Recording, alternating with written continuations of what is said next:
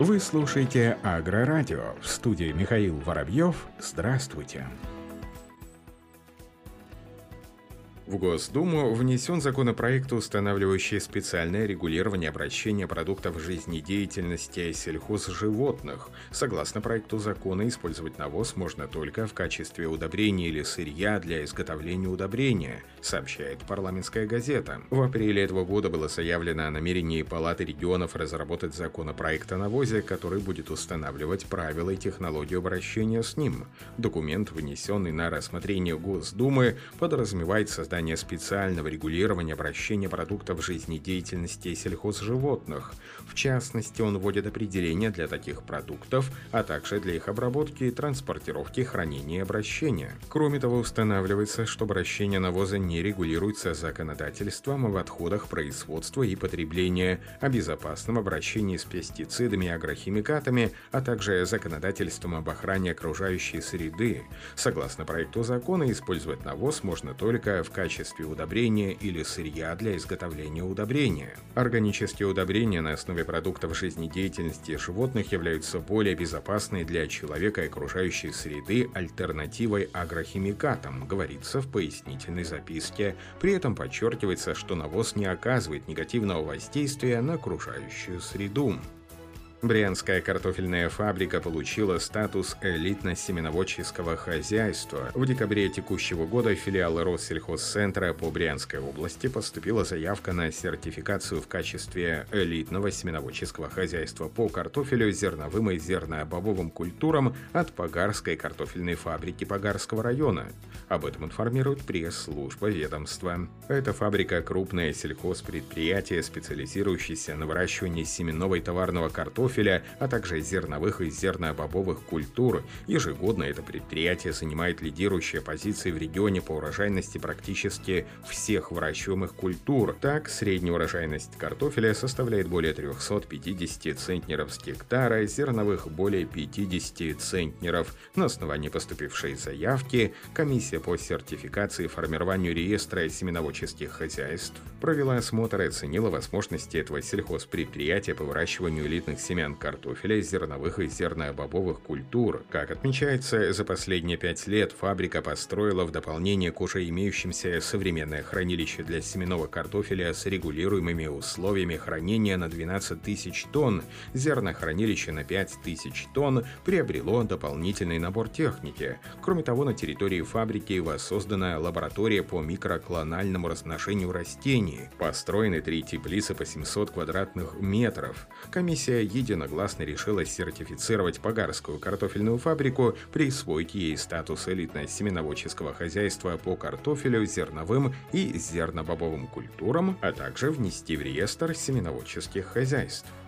В Волгоградской области озимые заняли рекордные площади. Как сообщает пресс-служба Комитета ПК области, озимыми культурами осенью аграрии региона засеяли поля общей площадью 1 миллион 660 тысяч гектаров. Это максимальный объем за всю историю региона. Под урожай этого года озимый клин составлял 1 миллион 630 тысяч гектаров. Рост объемов посевных площадей помогает региону выполнять поставленные задачи по обеспечению продовольственной безопасности, а также показателей федерального проекта «Экспорт продукция ПК». Самую большую площадь отвели под посев озимой пшеницы – 1 миллион 590 тысяч гектаров. Рожь заняла почти 54,5 тысячи гектаров. Остальное распределено между озимами тритикали, ячменем и рыжиком, пока специалисты оценивают состояние посевов как хорошее. Кроме того, осенью и сельхозпроизводители заблаговременно подготовили почву под весенний сев на площади в 2 миллиона 400 тысяч гектаров, в том числе под чистый пар миллион 200 тысяч гектаров. Это позволит накопить и сохранить влагу в полях, улучшить питательный режим почвы, бороться с сорняками и вредителями. Своевременно проведенные работы уменьшают напряженность весенних полевых работ, повышают качество предпосевной обработки.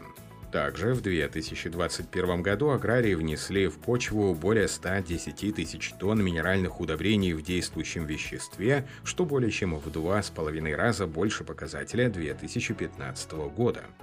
Краснодарский селекционер вывел 14 сортов гороха овощного. Как сообщает пресс-служба ВИР имени Вавилова, свыше 6 тысяч гектаров земли в Краснодарском крае засеяно сортами гороха овощного, которые вывел селекционер Института Анатолий Беседин. Созданный ученым конвейер сортов данной культуры позволяет провести полное импортозамещение возделываемых иностранных сортов на отечественные. В этом году кандидат сельхознаук Анатолий Беседин удостоен почетного звания «Заслуженный заслуженный работник сельского хозяйства Кубани. За свою трудовую деятельность специалист создал 14 высокопродуктивных сортов гороха овощного «Атлант», «Беркут», «Исток», «Веста», «Парус», «Дружный», «Альфа-2», «Прима» и другие. Только за последние три года выведены 4 новых сорта, два из которых «Кудесник-2» и «Изюминка» районированы, и два «Маяк» и «Патриот» находятся в государственном сортоиспытании. Исходным материалом для создания продуктивных и толерантных к основным заболеваниям новых сортов сортов гороха является мировая коллекция гороха овощного, собранная в Вире. В коллекцию входит более 8 тысяч образцов. Также горох селекции Анатолия Беседина покупают семеноводческие компании по всей стране. В 2020 году было продано более 1600 тонн оригинальных, элитных и репродуктивных семян. Кроме того, Анатолий Беседин имеет около 60 научных публикаций, в том числе по методике селекции семеноводства овощного гороха. Представлен первый в мире многоцелевой фунгицид для сои. Международная компания UPL открыла новую главу выращивания сои в Аргентине, представив первый в мире многоцелевой фунгицид, который сочетает в себе азоксистрабин, противоконазол и манкоцеп. Средство действует в восьми участках клетки гриба и оказывает эффективную борьбу с заболеваниями при выращивании сои. Как отмечают специалисты, фунгицид эффективно борется с такими болезнями сои, как циркоспороз, серая пятнистая редкость септериоз. Во время запуска этого фунгицида отмечалось, что на 16 миллионах гектарах сои фунгициды при однократном применении эффективны только на 40-50% посевов.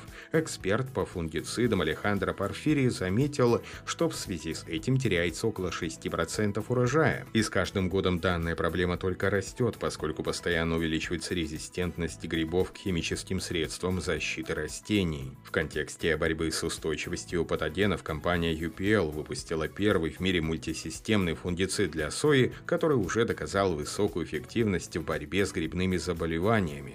Тройное действие делает фунгицид, разработанный компанией UPL, эффективным и проверенным продуктом. На этом все. Оставайтесь с нами на глав агронома.